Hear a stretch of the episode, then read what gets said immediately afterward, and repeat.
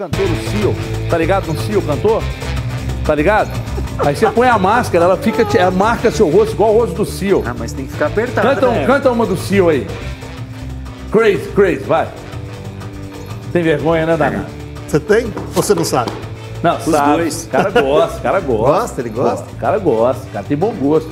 Tem que Bom, hoje apertar, tem bola né? rolando. Senão- Como é que é, meu bicho? Tem que apertar a máscara, senão não funciona. É, isso não funciona. Mas É a mão aí eu vou lembrar de tirar antes. Você viu o vídeo do, vermelho mesmo. Você viu o vídeo do cara no avião? Ele sopra o ar assim, aí sai. Aí ele vai faz o teste com a máscara. Dentro do avião, aí o sol batendo, ele.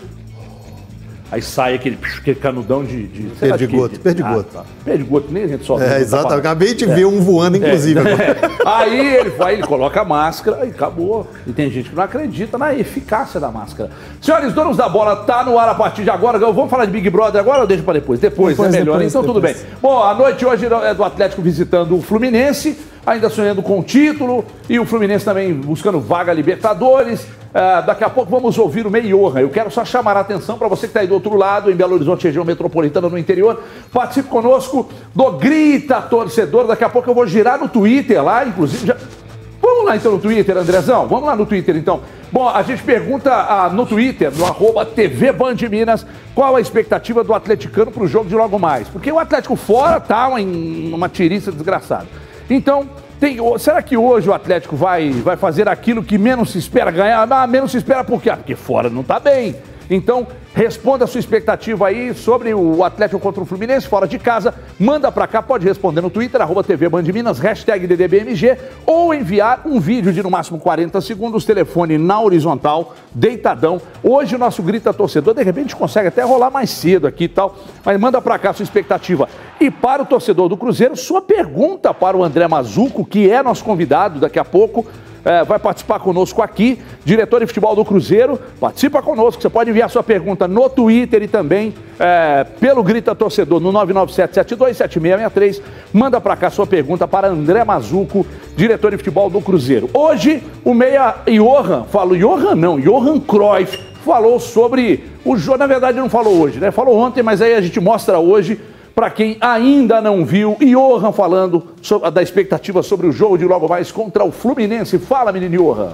Importantíssimo, a gente sabe que precisa fazer um bom jogo e buscar os três pontos, a gente almeja coisas grandes, então fazer um jogo consistente, buscar os três pontos que é importante isso pra gente. A gente sabe que é um, um time que vem fazendo bons jogos, que está tendo bons resultados, a gente tem que, falei, fazer um jogo consistente, um jogo focado para buscar o melhor resultado, que é os três pontos pra gente.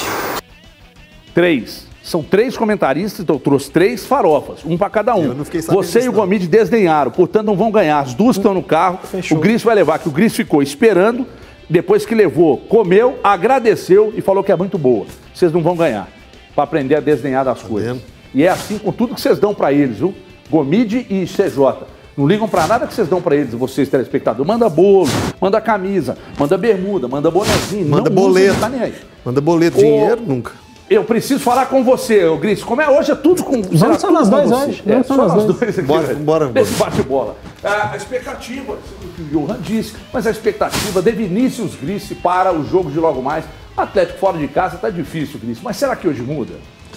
É, boa tarde, Everton. Boa tarde para todo mundo que está em casa. Obrigado pela farofa, que de fato é tão boa quanto você tinha prometido. Ô, ô, Everton, assim, é, é, acho que o jogo hoje é muito importante para o Atlético, né? Primeiro porque vai dar ao Galo a dimensão do que ele vai disputar nas três rodadas que restam, né? Que restarão depois do, do jogo de hoje. Isso porque o Atlético ainda está ali na, na briga matemática pelo título, né? É, ainda vislumbrando uma possibilidade de, de conseguir uma grande sequência aí e, contar com tropeços, principalmente do Internacional, para ficar com o título, mas um tropeço hoje, uma derrota hoje, pode colocar, começar a colocar em risco uma vaga no G4. Né? O Fluminense está ali à espreita, é, sonhando com uma, uma vaga direta. A gente precisa lembrar que esse ano, mais do que nos outros, a vaga direta na liber, a, a Libertadores ela é muito importante, porque ainda que o sorteio tenha sido relativamente amigável com os brasileiros aí na, na primeira fase da Libertadores, é, o tempo vai ser muito curto, né? Vai ser acabar campeonato brasileiro, 15, 20 dias e ir pro pau na Libertadores, quem não tiver a classificação na fase de grupos. Então, é, é, conseguir essa vaga no G4 é muito importante nesse momento. E acho que um tropeço hoje pode colocar o Atlético é, é, numa briga diferente daquela que a gente imaginava. Né?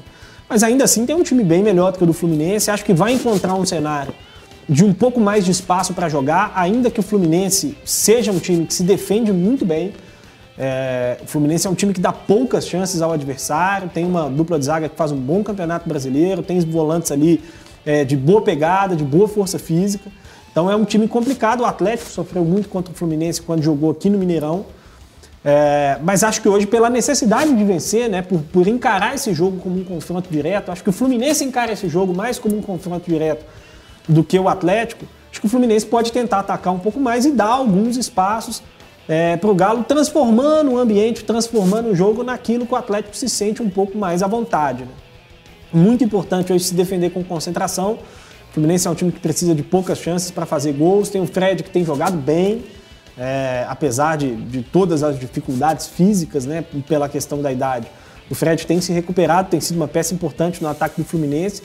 Mas enfim, Everton, acho que o Atlético ainda tem tudo, ainda assim, para conquistar um resultado positivo, para vencer o jogo e para continuar olhando para cima na tabela e não para trás, não olhando para baixo. Ô, ô Gomes, é, hoje mais do que nunca, os clubes usam muito é, um, uma coisa que você estuda, são os números, né? Fala, fazem análise de mercado, análise de desempenho e tal. E aí eu fico imaginando, quando o, o São Paulo vai para uma reunião com o seu staff, discutindo sobre o aproveitamento fora de casa, que é muito ruim, muito ruim, pouco acima de 30% eu fico muito curioso e gostaria de saber se você também tem essa curiosidade sobre se eles não discutem e não buscam alternativas para mudar isso. Ah, Everton, obviamente que eles buscam. Mas que tipo de alternativa para mudar? Quando eles sentam e vem uma queda tão grande no aproveitamento fora de casa, o que, que eles. Como buscar é, é, é, inverter isso? É, você está entendendo o que eu estou querendo perguntar? Né? Eu só estou mudando a forma de perguntar. Boa tarde. Boa tarde, Everton. Boa tarde quem está em casa nos, nos acompanhando. Pode só dar uma informação rapidinho? Pois não. Bomba, bomba! Uma informação. É, o América acertou a contratação do Leandro Carvalho, meio atacante do, do Ceará, empréstimo por um ano, salários pagos integralmente aí pelo, pelo América, né? E então deve ser anunciado aí nas próximas horas ou no mais tardar aí até o final dessa semana. É, além dele, é, o Ricardo Silva, né, deve voltar para o América, o, o, zagueiro, né, entre outros nomes aí já, já falados no time do, do Lisca. Enfim, só um parênteses antes, rapidinho.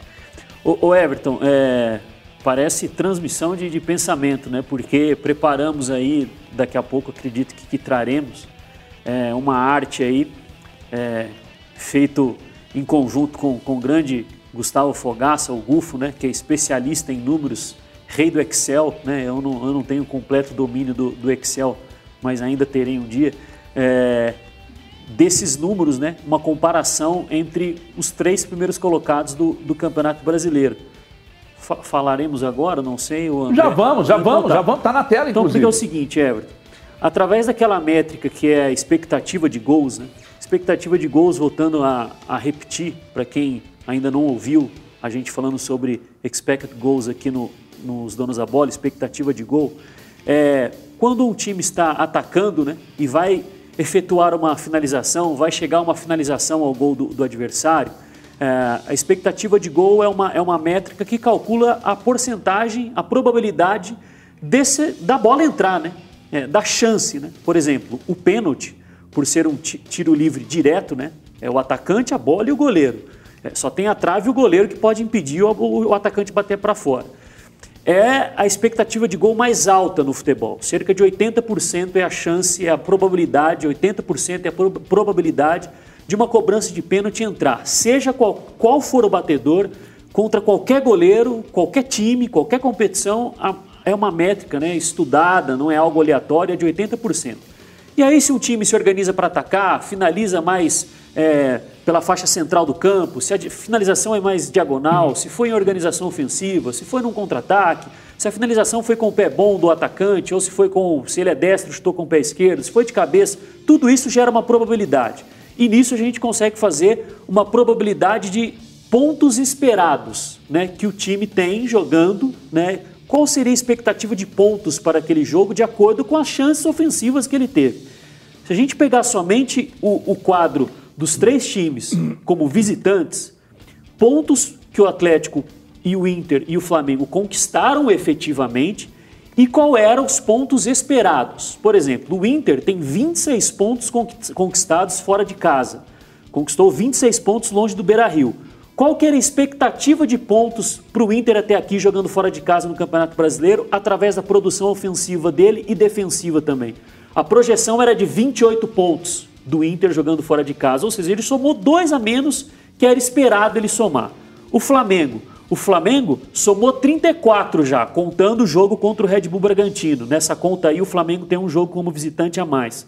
A expectativa de pontos do, do Flamengo era de 30 pontos. Ou seja, ele já fez quatro a mais do que era esperado ele somar como visitante. Aí a gente pega o Atlético, Everton. O Atlético tem uma expectativa de pontos menor do que os outros dois, 26, e somou ainda menos. O Atlético tem uma projeção de 26 pontos, mas somou 18. Ou seja, o desempenho do Atlético, ele é o 12 como visitante no Campeonato Brasileiro, é muito baixo.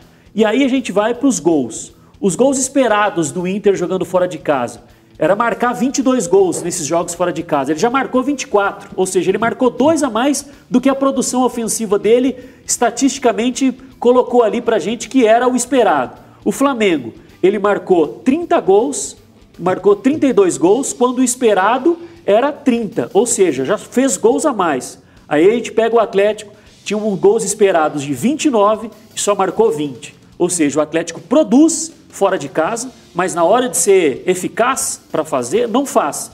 O Atlético tem uma projeção de 27 9 gols a fazer fora de casa, mas só fez 20. E aí nos gols sofridos é mais discrepante, né, Everton? Porque o Inter sofreu 16 gols fora de casa e, era esperado sofrer 13. Ou seja, sofreu é, 3 a mais. O Flamengo era esperado tomar 19, sofreu 23. E aí o Atlético era esperado tomar 21 e sofreu 31, Everton. A discrepância é muito grande e é o porquê o Atlético hoje não briga pelo título brasileiro. A produção defensiva do Atlético fora de casa é muito ruim. E essas pontuações aí, hoje o Inter com 66, o Atlético tem 60. Se fosse por essa pontuação aí, o Inter conquistasse os 28 pontos, o Inter estaria com 68. O Atlético estaria empatado na liderança. Através desses números que o Gomide trouxe aí, 8 seria a diferença. O Inter chegaria a 68, o Atlético hoje tem 60. Dentro da projeção. Dentro né? dessa projeção estaria empatado na liderança. É, o, o para mim o que chama mais atenção gols, é, né? é, é, a, é a defesa, Everton. A gente falou aqui que o jogo compreende ali as quatro fases, né? Ou um time está atacando e o outro está se defendendo, ou você perde a bola e tem que se recompor para não sofrer um gol, ou você não está com a bola, recupera e quer um contra-ataque. O Atlético, ele tinha uma expectativa de sofrer 21 gols e tomou 31. Então é algo que para a próxima temporada, aí não sabemos da questão do futuro do São Paulo, mas ele ficando, cumprindo o contrato, ano que vem ele vai precisar, eu não vou dizer esquecer, mas os ajustes defensivos para o Atlético no ano que vem são mais importantes Esse que os ano. ofensivos. Quando ele Esse fala ano. que vem, ele diz esse ano, mas é, ainda- é virada virou de temporada. É, virada de temporada. Ô, ô, ô, CJ, me chama a atenção nessa questão. É a seguinte: em cima desses números aí, principalmente de gols sofridos e gols esperados, que o Mid trouxe, é, quando o Atlético vai jogar fora de casa, em condições normais, você vai jogar fora de casa, você espera ser agredido. Quando o adversário agride o Atlético, o Atlético tem dificuldade. Mas quando o Atlético, fora de casa, agride o adversário, porque é um método aplicado no jeito de jogar do Atlético, ele sofre muito no contra-ataque. Ou seja, são dois problemas, e aí mostra o desequilíbrio do time na parte defensiva. Três problemas. É. Além disso, o criar muito e não fazer, que são esses números É, aí. além disso, né? Além disso. Mas chama atenção é isso. Se o Atlético agride, ele sofre no contra-ataque. Mas se o adversário agride, ele sofre e não consegue defender. Ou seja, esses números, essas projeções, elas apontam, tem gente que desdenha, mas elas apontam muita Não. coisa. É, boa Buenas tarde. tardes, muchachos. Buenas, buenas tardes, muchachos. Arcrebiano! Ah, estamos juntos, por, pero que não. É, um abraço aí ao Cio e ao Vinícius Gris também, todo mundo está em casa. Everton, muito interessante, muito legal trazer esses números aí, e o Gomide e, e, o- e os colegas, como é que é o nome do amigo lá? Gufo. É, o Gufo, o rei do Excel. É interessantíssimo porque se você analisar número frio, ou se você. é, você vai trazer para a sua análise números, às vezes ficam, é, fica muito frio ou isolado a maneira de analisar. Só que quando você vê o desempenho, você vê a pontuação da tabela, você une esses números a toda, a toda tudo que o time produz, que o time mostra, há um encaixe perfeito, né? E isso é muito legal para o torcedor ver. Eu acho que o grande, a grande dificuldade do Atlético, que é um time que toma muitos gols, nesse G3 que o Gomide trouxe aqui, é o time que toma mais gols, é o time que menos faz gols, mostra esse desequilíbrio que faz com que ele seja hoje o terceiro colocado, sendo ameaçado pelo quarto e pelo quinto. Quarto, São Paulo, que tem um jogo a menos e dois pontos a menos. E o, o- o Fluminense hoje é um confronto direto, porque uma vitória do Fluminense coloca uma diferença de um ponto. O Grice traz, é, e, é, trouxe aqui falando sobre uma permanência em um G4. Se o objetivo do Atlético hoje for a permanência no G4, o, o empate nem é de todo ruim. Nem é de todo ruim. É claro que busca vitória, precisa da vitória, pensa ainda no título, porque outros clubes tropeçaram, como o Flamengo na última rodada, empatando aí com o Bragantino. Dá ainda para buscar, que é muito difícil, mas uma permanência no G4 hoje você segura quatro pontos de diferença para três rodadas. O grande, a grande dificuldade do Atlético Everton foi esse desequilíbrio.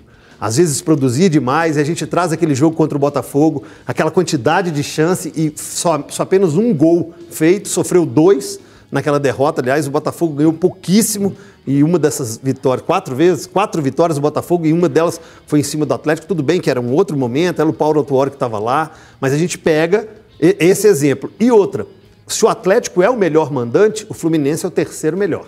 O Fluminense tem 10 vitórias, 4 empates e 3 derrotas jogando em seus domínios. Não é um mandante ruim, não. Empatou aqui no primeiro, na- na- no primeiro turno e vai ser um confronto bem interessante, bem difícil hoje. Por que que é tão difícil buscar esse equilíbrio, Gris? Ah, Everton. Questão eu- de tempo ou peças?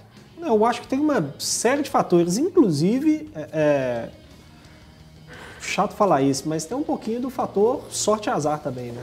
Porque a gente vê a, a projeção, o Atlético produz para fazer mais pontos, né? O Atlético produz para ganhar mais jogos do que ele ganha.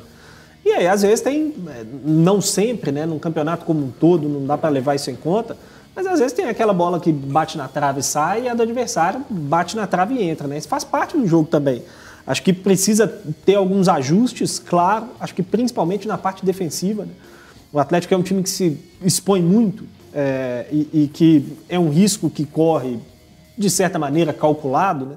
É uma opção do, do Sampaoli de, de atacar com muita gente e se expor, de certa maneira, na defesa. É, mas quando joga fora de casa, eu acho que poderia tomar um pouco mais de cuidado. Se preservar um pouco mais. Não é deixar de ser ofensivo, não é deixar de atacar com muita gente, não é deixar de atacar com a linha, é, de defender com a linha um pouco mais alta, não é nada disso. É, mas talvez ser um pouco mais cuidadoso fora de casa, porque é muito fácil fazer gol no Atlético. né? Muito fácil fazer gol no Atlético. Então, é, é, e, e quando você joga fora de casa, você toma um gol para você correr atrás, o campeonato tem poucas viradas, a gente já falou é, a respeito disso. É, quem faz o gol primeiro vai fechar lá atrás e aí fica difícil de achar espaço, como foi contra o Goiás. né? O Atlético estava ali com o controle do jogo, de certa maneira, tomou um gol e não conseguiu produzir mais nada praticamente, porque o Goiás colocou os 10 jogadores dentro da área.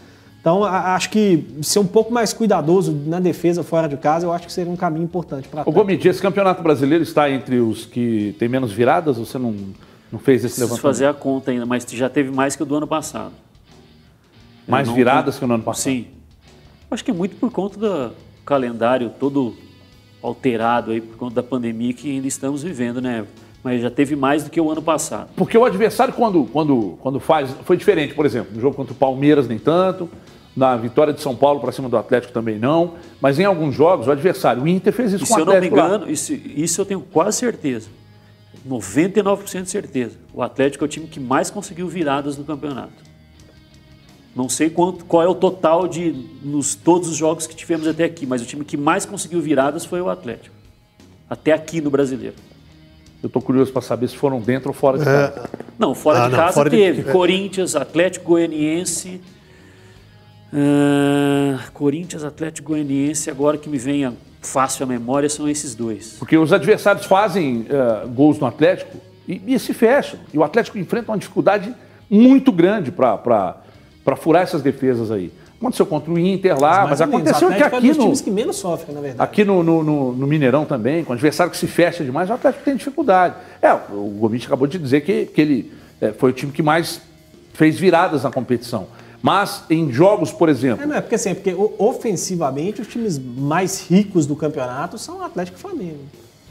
São os times que têm mais condição, mesmo com o adversário muito fechado, de. Mas os, os que se fecharam em, adversários, por exemplo, quem se fechou? Botafogo. Mas aí o Atlético criou, criou, criou e não fez. Mas o Inter se fechou e o Atlético teve dificuldades. O esporte aqui, o Atlético criou, criou, criou e não conseguiu vencer o esporte O aqui. Bahia tomou a virada. O né? Bahia tomou Primeiro a tempo virada. ele começou ganhando, depois. Ô Everton, mas assim, tem uma, tem uma diferença do jogo que fez o esporte, por exemplo, né? O esporte se fechou literalmente, né? E praticamente abdicou de atacar. O, o, por exemplo, o Internacional.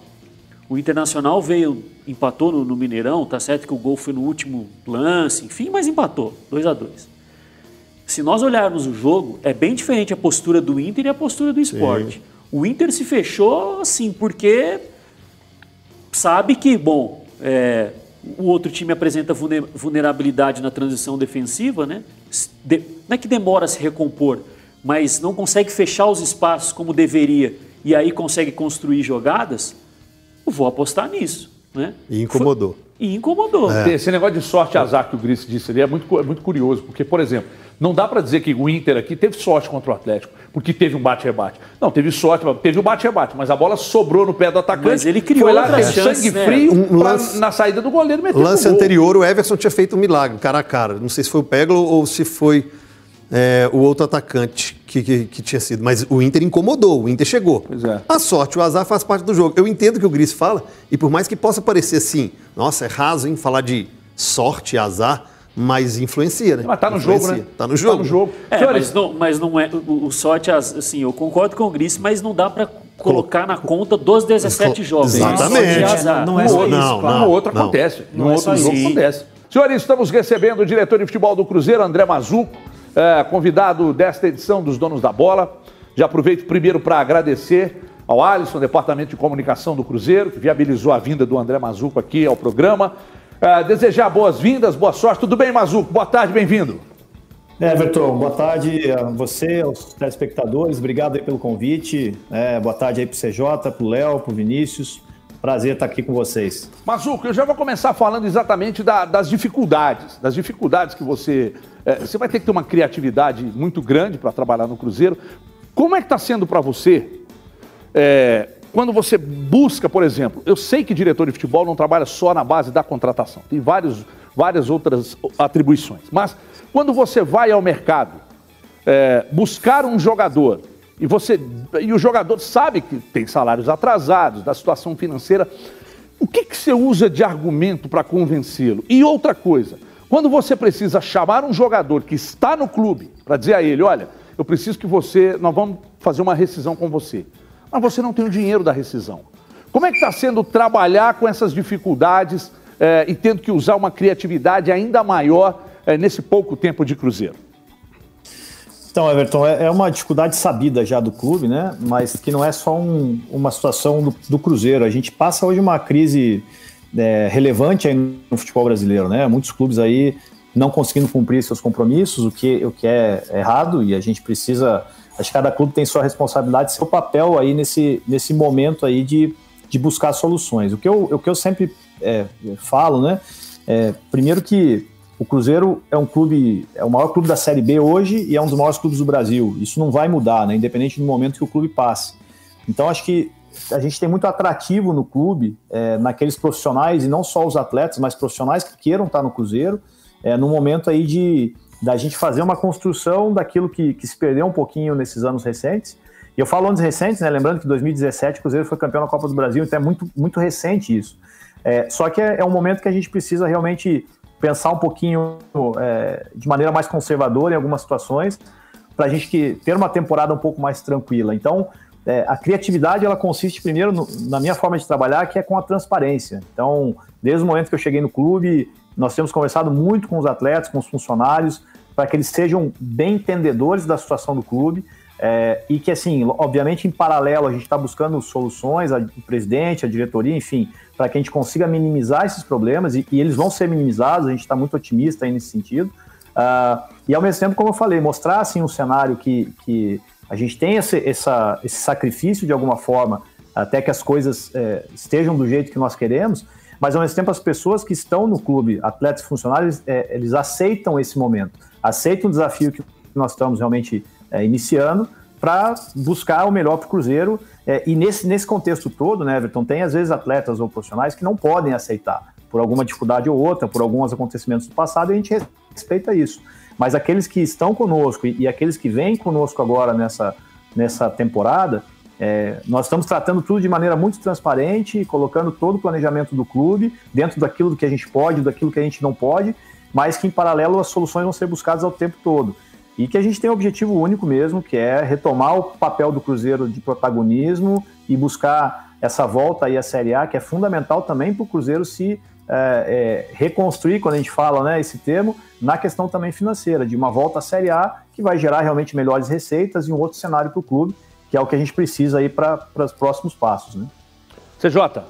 Mazuco, prazer receber você, falar com você a primeira vez, que seja a primeira de muitas. Eu, antes de, de, de falar do Mazuco contribuindo para o Cruzeiro, eu gostaria de, de começar perguntando sobre a proposta que foi feita para o Mazuco. Hoje a palavra projeto, ela caiu um pouco em descrédito, ela é muito utilizada, né, Perfeito. né, Mazuco? Ela, ela, é muito utilizada no futebol e às vezes planejamento mal feito, projeto não chega ao final. Fala-se muito em projeto, mas também não chega-se ao final desse projeto, ou até mesmo não se apresenta esse projeto, fica só na fala.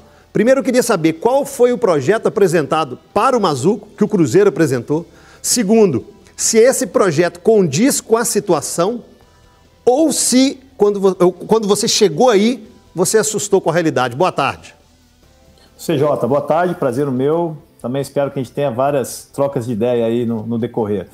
É, você é, toca num ponto bem importante que o projeto no futebol, e ainda mais quando a gente fala em futebol brasileiro, é aquele projeto de, de três derrotas, né? Que a gente brinca sempre. E, e, essa é uma máxima do futebol que é triste, né? Nós, como profissionais, é. Eu sou um cara que eu acredito muito no trabalho, né, CJ? Eu acho que quanto mais sequência de trabalho você tenha, é, melhores coisas você vai produzir, porque você conhece melhor aquilo que você está enfrentando.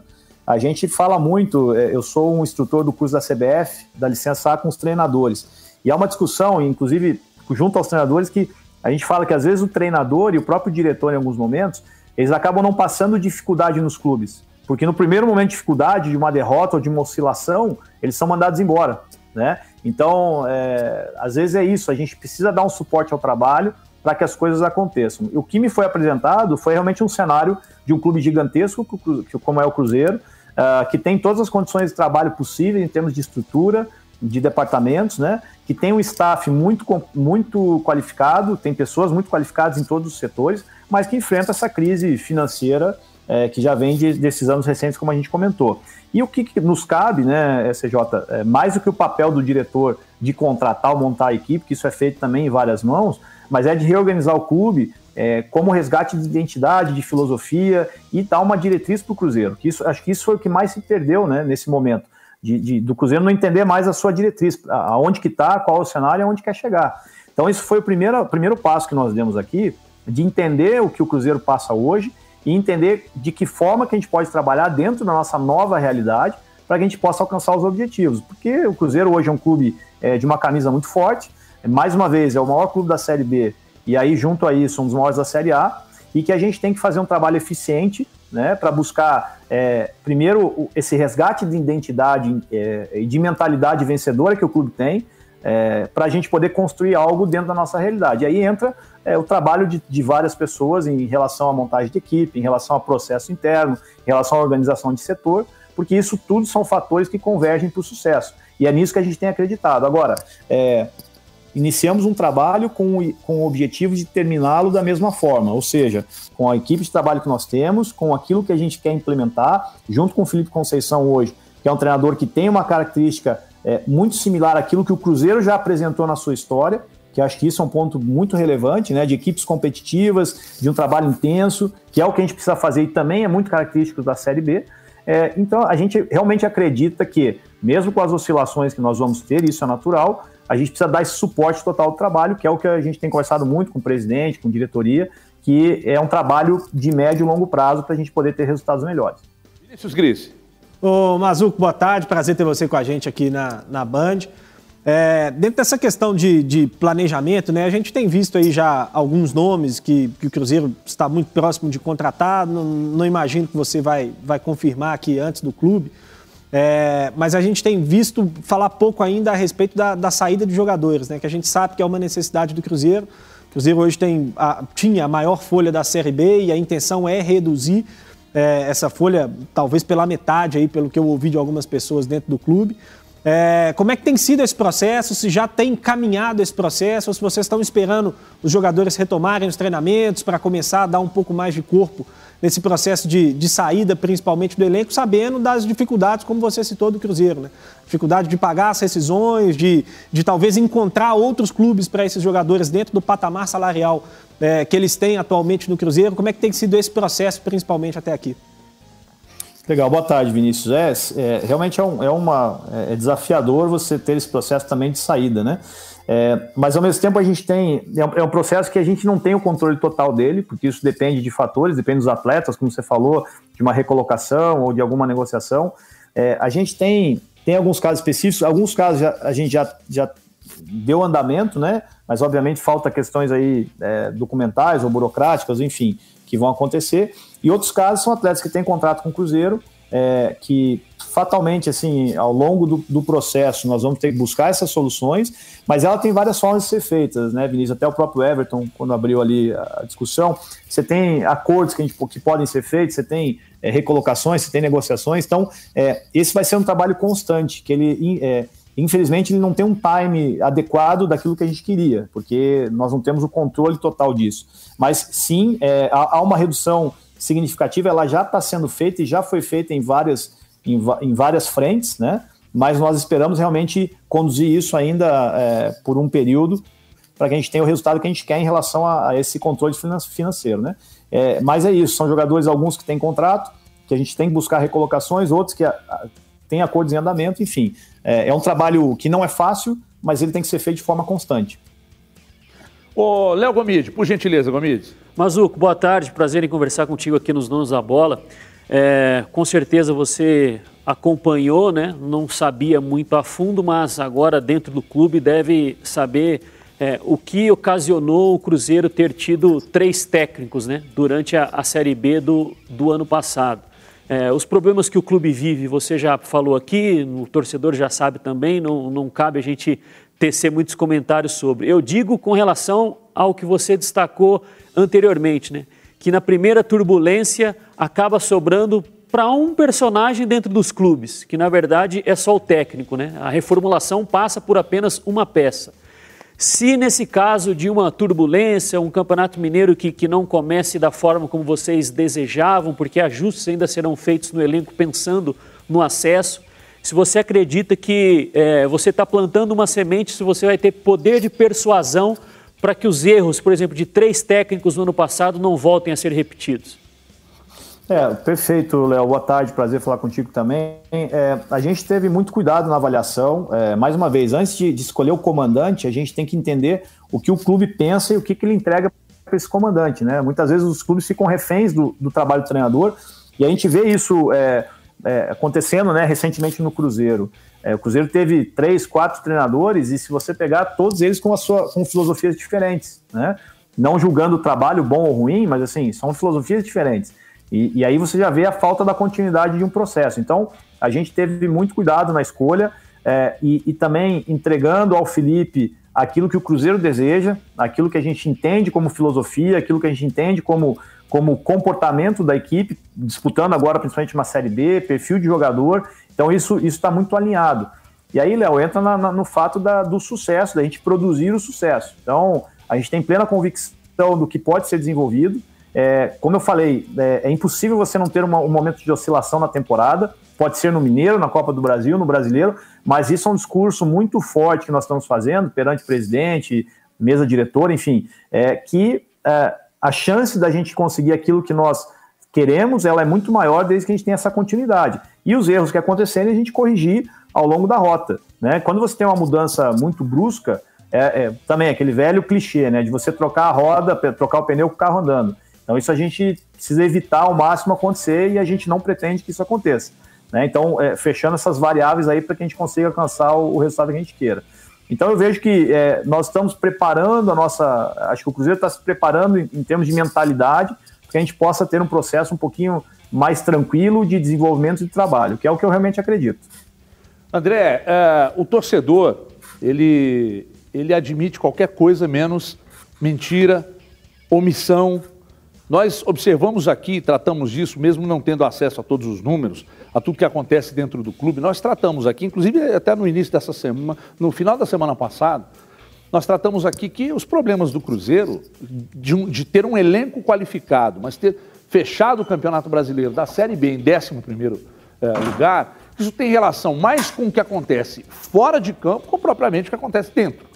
Né? Os problemas de fora, é, principalmente atrasos de salários, trouxeram um certo incômodo. Gris trouxe aqui uma informação é, ainda, deve ter uns 30 dias, que os jogadores pensavam até em nem se concentrar, é, acabaram saindo um dia da concentração, gerou um, um, um problema muito grande, um incômodo.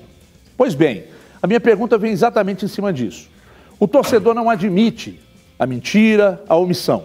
O jogador se incomoda com a mentira e com a omissão. Então, é necessário que vocês estejam presentes, dando alguma perspectiva para os jogadores. Como é que você tem trabalhado exatamente nesse ponto? Vamos lá. Você se aproximar dos jogadores, falar, falar para eles sobre perspectiva e dar ao Felipe Conceição aquilo que ele precisa, que é segurança, respaldo, então, nós estamos falando de uma, de uma cadeia de situações que precisam ser feitas, decisões tomadas. Como é que você tem trabalhado isso é, junto aos seus jogadores, para que o reflexo do que vai acontecer dentro de campo deixe o torcedor aqui fora mais tranquilo? Everton, é, é, para mim, assim, é, é, é, um valor inegociável para mim a questão de lealdade e transparência. Eu acho que isso, não só o torcedor, mas isso para a nossa vida. É, e a partir do momento que você tem um ambiente é como o futebol, que é um ambiente de pressão o tempo todo, é um ambiente de dificuldade. Se você não tem essa questão de transparência, de aproximação, as coisas não funcionam. Eu participei desse episódio que você citou, eu tinha recém chegado ao clube, é, não tinha não tinha ainda uma conexão, né? Porque eu tinha acabado de chegar, eu conhecia um, alguns jogadores só, mas eu participei justamente já iniciando um processo de construção que não é personificando na minha figura. Mas o Cruzeiro em si precisa ser um clube transparente, precisa ser um clube que dê satisfação, passa por um momento difícil, por isso que precisa ter esse entendimento, e é um processo que a gente constrói é, justamente nessa, né, nesse dia a dia nosso, é, junto aos atletas, não só os atletas, os próprios funcionários do clube, né? Então, desde que você tenha isso bem mapeado e que você tenha respostas e que você tenha essa aproximação diária, você minimiza o problema. Que o, a pior coisa é quando você está enfrentando um problema e você não tem satisfação de nada. Eu acho que isso que gera um sentimento ruim. E, e, realmente o Cruzeiro passou por isso. E nós estamos mudando essa chave.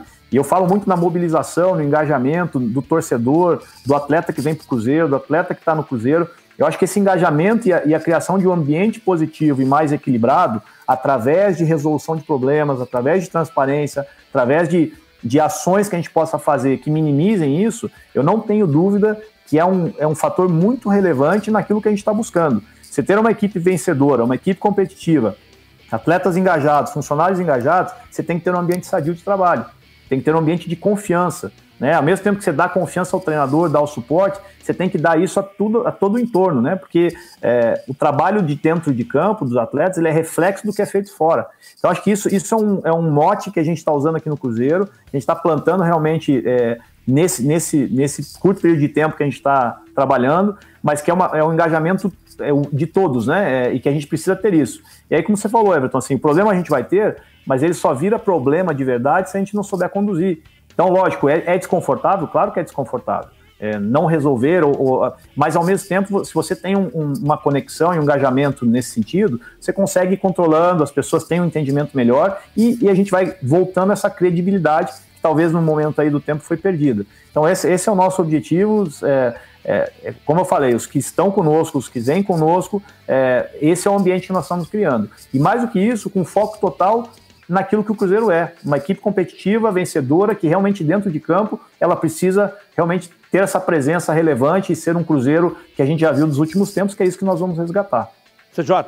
O, o Mazuco, ano passado, o, o Ocimar Bolicenho, ele deu uma declaração num programa Bem Amigos, enquanto estava no Cruzeiro, falando que o Cruzeiro deveria montar um time de Série B. O que a mim não assustou e que caiu como uma bomba para alguns. Eu acho que alguns interpretaram de uma forma pejorativa. Até entendo que aquele momento era um, era um, momento, era um outro momento. O time estava recém che chegando ali a uma Série B inédita. Era um gigante que caiu, assustou muito para o torcedor, que acompanhava vários títulos, que via times ótimos sendo montados. E quando ele falou um time de Série B, assustou muito, né? Muita gente da imprensa também repercutiu essa declaração. Ao final da Série B, no último jogo, o Fábio dá uma declaração que o time que o Cruzeiro tem que montar é um time de Série A, é pensar grande. Como é que você vê isso? Como mostrar para o torcedor a realidade? E que, ao meu ver, não é problema nenhum montar um time de Série B, até porque o América, o Juventude, o Cuiabá, a Chapecoense, eles montaram um time de Série B e foram campeões e conseguiram acesso. A Chapecoense, inclusive, com atrasos salariais. Como que você vê isso, estando em um time gigante, que é o Cruzeiro, mas com uma necessidade de mostrar e montar um time de Série B. Não, CJ, é super pertinente isso, porque é, pegando o gancho do Fábio, a, a, história do Fábio é irretocável. É um cara vencedor e que ele tem, os, ele tem realmente, ele reflete aquilo que o Cruzeiro viveu nesses anos, que o Cruzeiro é um clube muito bem acostumado. Essa é a verdade. Quando que o Cruzeiro teve crise? Quando que o Cruzeiro né, teve uma queda dessa forma? Então, a, o Fábio já vem de todos, todos os louros, as vitórias, as conquistas, o Fábio carrega isso com ele. E é natural aquele desejo, aquele sentimento que ele quer, ele precisa voltar e a gente quer voltar a ser o Cruzeiro daquele tamanho, né? Então isso, isso é muito, muito explicável. Aí a gente entra na parte gestão e a parte cenário. É, eu realmente, assim, o pessoal é, fala muito, né, assim, qual que é o perfil de contratação? Jogador veterano, jogador mais novo, jogador Série B, Série A. Eu, eu sinceramente, CJ, eu acho que hoje a gente tem muito mais ferramentas de análise para a gente aprofundar esse tipo de julgamento. Eu, eu, eu não tenho essa, essa diferenciação de jogador de Série B, de Série A, de Série D. Eu acho que a gente hoje tem que ter a condição técnica de avaliar o potencial de um jogador aliado àquilo que nós podemos, né, a realidade do clube, e aquilo que, que principalmente encaixe na filosofia que o clube tenha. Muitas vezes os clubes não têm uma filosofia definida, não, não sabem o que querem, então eles vão naquilo que um jogador tenha, é, ou de histórico, ou de nome, ou de peso, ou enfim. Então, assim, é, é, isso é importante, acho que é relevante em algum momento, mas depende do que você quer. Então, dentro desse conceito, é, é, é a gente precisa entender qual que é o nosso cenário. Nós disputamos uma Série B. Com todo respeito a todas as outras equipes, o Cruzeiro no papel, mesmo com seis pontos a menos, deveria ter subido esse ano, o elenco que tinha. Deveria ter subido para a Série A. Agora, uma série de fatores não contribuíram para isso e teve o insucesso que a gente está vendo aí. Então, eu acho assim, dentro disso, mais importante para nós é estabelecer o perfil daquilo que nós queremos. O que, que o Cruzeiro precisa voltar a ser? Uma equipe de peso, competitiva, que saiba disputar uma Série B e que entre na Série B mirando o título. É isso que nós temos que fazer. E aí a questão do jogador, se ele é veterano, se ele é novo, se... aí é uma análise que nós temos que fazer com a convicção que nós temos e entregar isso ao treinador poder trabalhar com a certeza que essa equipe a gente vai formar. Você deu um ótimo exemplo, que é o América, né? O América é uma equipe coletiva. Né? Você tem bons destaques que aconteceram ao longo da temporada, mas se você inicia o time do América no papel, você vai falar: olha, eu não, não sei o que vai acontecer com o América. Né? Não posso garantir que o América vai subir. Aí você pega, por exemplo, a equipe do Juventude. Juventude tinha um Renato Cajá, que para muitos falaram, o Renato não vai performar mais, não tem mais condição de performar. E fez uma Série B super adequada, ajudou a, a, até você tem o Eltinho, lateral esquerdo no Juventude, que é veterano, você tem o Emerson, zagueiro, que voltou a jogar, então é, eu acho que mais do que isso, o CJ que entender o teu cenário, é ter jogadores que vistam a camisa dentro de um perfil adequado e que você tenha a convicção de fazer aquele coletivo acontecer. E o Cruzeiro tem vantagens. Nós temos um Fábio goleiro, nós temos o Rafael Sobes, nós temos o Manuel, nós temos Potker, enfim, nós temos assim uma série de jogadores que já tem uma bagagem muito importante. Agora, precisamos também qualificar o elenco, precisamos trazer jogador com, com fome, jogador que vista a camisa entendendo o tamanho do Cruzeiro e que venha para fazer a chance da vida dele também, né, nesse paralelo. Eu acho que é isso que a gente tem que apostar e é nisso que a gente acredita. Estamos com o tempo corrido, mas dá para girar mais uma com o Gris Gomide aqui, por favor, Gris. mas eu queria falar de uma questão talvez até um pouco mais institucional, né? É, a, a, postura da diretoria do Cruzeiro no, no, final do ano passado, antes da sua chegada, ela causou incômodo em algumas pessoas do meio do futebol, agentes e dirigentes. A gente tem um caso público que é o do Grêmio, é, que reclamou da, da, postura institucional do Cruzeiro na, na questão do, do Orejuela, mas a gente que conversa com pessoas do meio, a gente sabe que houve esse incômodo também em outras figuras é, do meio do futebol. Queria saber, são duas perguntas em uma, é, queria saber se isso tem te atrapalhado, essa questão desse, desse racho institucional que o Cruzeiro gerou com algumas figuras, se isso tem te atrapalhado e como que vocês têm lidado com a questão do Orejuela, né? O presidente do Cruzeiro falou publicamente no final do ano passado que era um dinheiro que o clube contava no início desse ano é, para colocar algumas questões em dia e a gente sabe que o, o mercado não está bom nesse momento para quem precisa vender jogador. Como é que vocês têm lidado com a questão do Orejuela especificamente? Não, legal, Vinícius. Assim, eu acho que a questão institucional é, ela, ela, tem um, ela, ela foi arranhada, né? Realmente, assim, né, né, nesse tempo recente. É, isso, isso faz parte do nosso resgate também. Cruzeiro não deixou de ser Cruzeiro. Né? Eu sempre falo isso: o clube fica, as pessoas saem. Então a gente precisa manter a instituição e deixar isso bem, é, muito bem claro.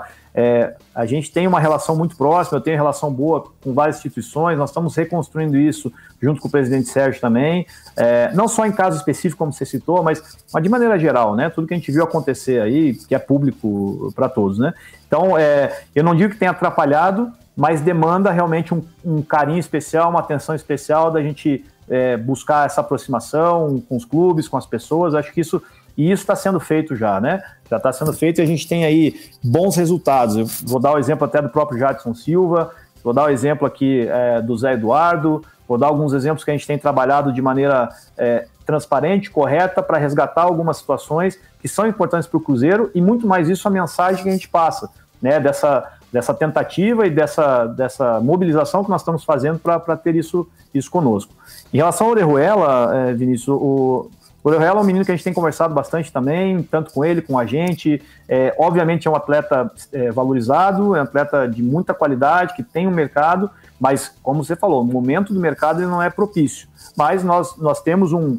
É, nós estamos conduzindo esse assunto de uma, de uma forma tranquila e, e esperamos que realmente aconteça é, uma negociação nesse sentido, porque é, temos algumas coisas acontecendo, né? E, e, se o Cruzeiro pudesse, de maneira tranquila, contar com o Orejuela, com certeza seria um grande reforço. Né? Mas nós temos, é um ativo importante do clube que a gente está é, trabalhando em paralelo com a situação um pouquinho mais é, tranquila agora para buscar o melhor caminho para todos. Gomite para fechar. Ô, ô Mazuco, no ano passado, quando se viu em uma situação tanto quanto complicada na, na competição, depois de ter figurado na, na zona de rebaixamento, eu falei, né? Ou o Cruzeiro optou por troca de treinador, ou quando as chances de acesso começavam a, a diminuir significativamente, come, contratou jogadores, né, como por exemplo foram os casos do Rafael Sobis e do, e do William Potker. Como que você trabalha para que nessa temporada, né, quando chegar ali em determinada rodada, já de início de retorno, enfim, o Cruzeiro pode não estar no G4, de não cometer esses tipos de, de, de, decisões, dessas tomadas de decisões que podem comprometer financeiramente o clube e que não lhe dão garantias dentro de campo de que dará certo, de fazer um planejamento de que no final é, não tomar atitudes desesperadas em busca de um objetivo. É, eu, o que, que eu acho, o Léo? A gente está tentando fazer uma base realmente mais sólida para iniciar a temporada. A gente vai ter pouco tempo de pré-temporada, né? Basicamente aí 14 dias. É, mas por outro lado, assim, mais uma vez, definido o perfil do treinador na, na, vinda do Felipe, é um treinador de desenvolver o trabalho. Então a gente espera realmente que esse trabalho seja bem desenvolvido, como a gente tem trocado ideia, a gente tem muita convicção nisso. E, e a equipe que nós estamos montando, né, mantendo a base que estava conosco, qualificando com alguns reforços, ela vai nos dar uma sustentação para esse primeiro momento e mesmo assim, é, de maneira programada, se houver alguma necessidade de uma, de uma recolocação, de uma reposição, de uma qualificação, a gente tem isso muito monitorado para fazer isso de uma maneira é, mais tranquila, como você falou, né, é, Léo, que não, não causa impacto financeiro, porque isso vai ser planejado e programado. A gente vai ter um espaço, caso necessário, a gente possa buscar algum, alguma coisa mais pontual de acordo com a necessidade dentro do nosso planejamento. Então, basicamente é o que a gente tem, tem apontado e com a nossa intenção de iniciar já é, os trabalhos no dia 15 com uma equipe é, é, formada na sua, na sua maioria. Né? Ô, ô Mazuco, eu preciso fechar com você, lamentavelmente. Da próxima a gente marca mais cedo para ter mais eu tempo. Eu falo bastante, desculpa. Não, não, não, é porque, é porque aqui é o seguinte, programa bom tem muita propaganda, temos muitos mexãs ainda e tal. Ah, só, agora, só jogo rápido, pai e bola para fechar. Manuel fica ou sai? Manuel tem contrato conosco, intenção das duas partes de, de, de ficar e vai ser trabalhado aí ao longo do tempo. Matheus Barbosa com o Havaí tá fechado? Um bom atleta. tá, tá fechado. Então, Gomide, qual Paulo outro jogador? Henrique, lateral direito do Paraná. Paulo Henrique do Paraná, fechou? Outro bom jogador. Você tá. destaque da Série B. Obrigado. Então, então tá todo mundo fechado. É só pagar um bom jogador, a questão é. da multa aí, regularizar para para fazer a inscrição e tá tudo feito. Então, mais dois jogadores aí, Gomide, praticamente confirmado. O Mazuco, é, Mazuco, é, embora jovem, ele é um cara que sabe como é que, como é que sai da, da, da, das, das perguntas. Mazuco, obrigado, boa sorte. A gente se fala em outras oportunidades. Que tenha muito sucesso no é, Cruzeiro. Agradeço, agradeço a participação do programa, Léo, CJ, Vinícius aí. E assim, só daquele recadinho para a torcida cruzeirense, da gente poder realmente mobilizar, trazer energia positiva aí para nós acreditar no trabalho, que eu não tenho dúvida, a gente vai ter um grande ano, voltar a comemorar aí do, do jeito que o Cruzeiro merece, tá bom? Abraço a todos, boa tarde aí. Valeu demais. Tá aí André Mazuco, diretor de futebol do Cruzeiro conosco. Pessoal, o técnico do River Plate, Marcelo Galhardo, ontem, durante o programa aqui, lá na TV do River, ele disse que o Meia Nátio Fernandes tem o desejo de ser transferido para o Atlético e tal. Confira o que disse aí é, esse técnico que eu não sei se demora a trabalhar no Brasil também, não. Veja aí. Nacho Fernández tiene una, propuesta eh, de, Brasil para que, ya, que, claramente está siendo evaluada. Eh, él tiene deseos de salir, mm. ya ha tenido la posibilidad anteriormente y, para nosotros ha sido un jugador fundamental dentro de, nuestro, de nuestra gestión. Eh, y, si él tiene deseo de salir y la oferta que, y las partes entre los clubes se ponen de acuerdo, eh, Nacho Fernández será uno de los jugadores que, nos dejará en este mercado de pase si así termina siendo la, eh, el ofrecimiento concreto que, han tenido hasta ahora. No, tengo más detalles para dar, sé que están, sé que están manejando posibilidades, sé que está, habiendo conversaciones y si se ponen de acuerdo, Nacho tiene, tiene deseo de salir y, así será. É, tá aí o Marcelo Galhardo falando é, tirando qualquer dúvida sobre a, a, a questão de, de, de, de, informações daqui e de lá, de que ah, lá ah, o River rechaçou, aqui, ah, não, o negócio deu uma melada e tal. Não deu. O River, o próprio Marcelo Galhardo disse aí. Me dá aí, André, tem um print aí de um jornalista, ah, ah pessoal do uh, Jorge Britos, está é, dizendo aqui, ó, que praticamente já era. Nath Fernandes deixou o River, então está bancando que já é uma verdade. E aí, ô Gomide, eu estou lendo aqui uma, uma frase que pode ser, ter, ter sido dita do, do, do, Galhardo para o, o simpático Nacho, né? É, Vede logo e eu irei. Não entendi. Vai que depois eu vou. Não, não sei, tô só, só a suposição. Vete. Luego eu irei. Qual aplicativo você usou? Duolingo. ai, ai, ai. Gente, prepara é. bolo de la fuba e la cueca cuela que eu... Tá de sacanagem. La Guarapana, relato. que coisa bizarra. Agora parece que já era, né, Gomide? um colega de lá bancando e tal, mas o Marcelo Galhardo foi a, a principal fonte da informação, é, confirmando que já havíamos tratando aqui outros colegas também. É, inclusive o River estreia na temporada argentina, se eu não me engano, sexta-feira. É, Copa da, da, Argentina, Copa da Liga, o calendário lá é uma confusão também, né? Aí ele e o Montiel ficaram fora né, da lista de, de relacionados. O Montiel também pode ser negociado, parece que com o futebol francês, né? É um bom indício, né, Everton? Acho que o River está fazendo, eu não vou dizer que um jogo duro, né? mas o River, por ter 75% dos direitos econômicos, a gente falou um pouco da situação do River ter de tirar parte da, do, do aporte financeiro para repassar, né? 25% para o Rinazes Esgrima de La Plata, que formou o Nath Fernandes, mas é um bom indício. Acho que aí nos próximos dias deve haver algum desfecho, né? E, e o River, todas as partes da, talvez ficarão satisfeitas né, com o desfecho da, da negociação. Muito bem, então ele volta. Daqui a pouco tem prorrogação no YouTube no Facebook, mas aqui palpites, palpites, palpites. Eu estou apostando sem a menor convicção e não estou me baseando no, no, aproveitamento do Atlético fora de casa. Para mim, 1 a 2 Para você, Gris? 1 a 1 Você, Gomide? já para não repetir, eu vou de 1 a 0 então. Você, Sejó? Eu vou, eu vou repetir, 1 a 0 Atlético. 1 a 0 Atlético? É. Então tá aí. É, 1 a 2 o Gris foi de 1 a 1 Gomide 1 a 0 Atlético e o CJ 1 a 0 Atlético também. Pessoal, vamos para prorrogação. Bora pro YouTube. Everton Guimarães, até quando nós vamos ter que tolerar esse Everson no gol, essa zaga horrorosa? Sei que você é um apaixonado pelo São Paulo, mas que cara teimoso. Não dá, né, parceiro? Jordélio aqui do Shangri-La. Fala, Everton, pessoal do programa.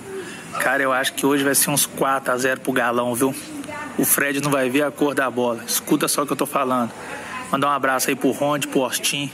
Valeu! Então, Everton, aqui é Claudinei, cara. Bairro Floramar, Belo Horizonte. Bicho, até dá pro Galo ganhar hoje, tá ligado? Mas o problema é o nosso gol. Toda bola que vai no gol é gol, cara. Everson não faz uma defesa. Como é que você consegue ganhar um jogo com um goleiro desse? E ainda tem torcedor que acredita que o Everson é o problema, Gris. Não. Mentira dita várias vezes vira verdade. É verdade. A grande questão é essa. Replicando, dizendo, repetindo, que o problema é o Everson, que o problema é o Everson, o pessoal começa a acreditar, né? Tá longe de ser, tá longe, talvez seja o menor dos problemas do Campeonato Brasileiro, seja o goleiro. É, a gente também. acabou de trazer no começo do programa, Gomide trouxe os números, gols tomados. Nós falamos da linha alta que, é que, que o Atlético joga, os espaços que o Atlético dá, as brechas que os outros times, os adversários têm. O Gomide usou a palavra velocidade, depois ele trocou, mas eu até acho, acredito que tenha que ter uma velocidade também nessa recomposição, não só fechar os espaços, atletas mais velozes, que faz parte também desse sistema ofensivo melhor, mas colocar a culpa só no Everson, ou muito no Everson, eu não concordo de jeito nenhum. Ô, Gomide, é impressionante, né? Você vai assistir um jogo, por exemplo, do Atlético, Aí o adversário passa fácil pela primeira linha de atacantes, que não, que não fecha espaço. Aí, por competência do adversário também, passa pelos volantes, aí explode lá na defesa. Defesa é, que tem suas deficiências, uma defesa lenta e bola aérea tem sido um problema também no Atlético e tal. Aí vai lá, a bola pá, pá e o adversário faz o gol. Aí você teve 10 jogadores para ocupar espaço, para fechar, para dar combate e tal. A bola chega, entra no gol. Pá, gol do adversário, culpa do Everson Gomide. O Everton, o Atlético tem 42 gols sofridos, 42 e 43. É, estou na dúvida agora, mas é um dos dois, 42 a 43. O Everson ele não iniciou o brasileiro como, como titular, né? É, começou o Rafael, aí ele foi contratado e depois daquela expulsão do Rafael contra o Santos, ele acabou se tornando titular do Atlético e, e, e não saiu mais, né? É, se nós pegarmos desde que ele passou a ser o titular, o Atlético deve ter sofrido aí uns 30 gols, talvez, não o um número exato. 30 gols, é, tem um número muito elevado para um time que, que quer ser campeão, né? E aí eu digo só da passagem do Everson. E, e, é impossível nós falarmos que os 30 gols sofreu por causa de um jogador só, né? Sendo que estamos tratando de um, de um esporte que é, que é coletivo, né? É, se o Everson tivesse sofrido uns 5, 6 gols no Campeonato Brasileiro, em que há uma bola cruzada, aí tem uma falha de comunicação com, com o zagueiro, ele sai para tentar dar o soco, mas aí tromba com o zagueiro, a bola sobra no pé do atacante, o atacante faz o gol. Ou alguém chuta, ele, ele falha, re, dá um rebote para frente, é, mal colocado no gol, espalma para frente, vem um atacante, faz o gol. Aí a gente poderia até colocar uma, um debate em cima, né, Everton? Mas assim, mas os gols sofridos são todos, assim, entre aspas, comuns, vamos dizer assim. Gols que todo goleiro sofre. E alguns são realmente indefensáveis. Fala uma bola assim, extremamente defensável que ele sofreu um gol nos últimos jogos. Eu não consigo recordar. É, e o Vitor, você recorda do jogo contra o Santos. Pois é, pois é. O jogo contra o Santos tinha bolas defensáveis que foram gols. Mas aí. Mas é, aí... Aquela conta que a gente já fez aqui, é, o Atlético já ganhou muito mais pontos nesse campeonato por conta do Everson do que perdeu. É, não, e, e, e tem um detalhe, que quando, quando alguém diz aqui algo é, contrário à mensagem que chegou, ao vídeo que chegou, não quer dizer que ninguém defenda aqui que o Everton seja um excepcional goleiro. Ninguém dizendo isso aqui. Nós só estamos sendo justos com os números, que não são desfavoráveis ao Everson. As atuações não são desfavoráveis ao Everson. Então, ninguém está dizendo aqui que ah, tá perto do Everton do, do, do Palmeiras, não é isso. É, é uma questão só de, de justiça.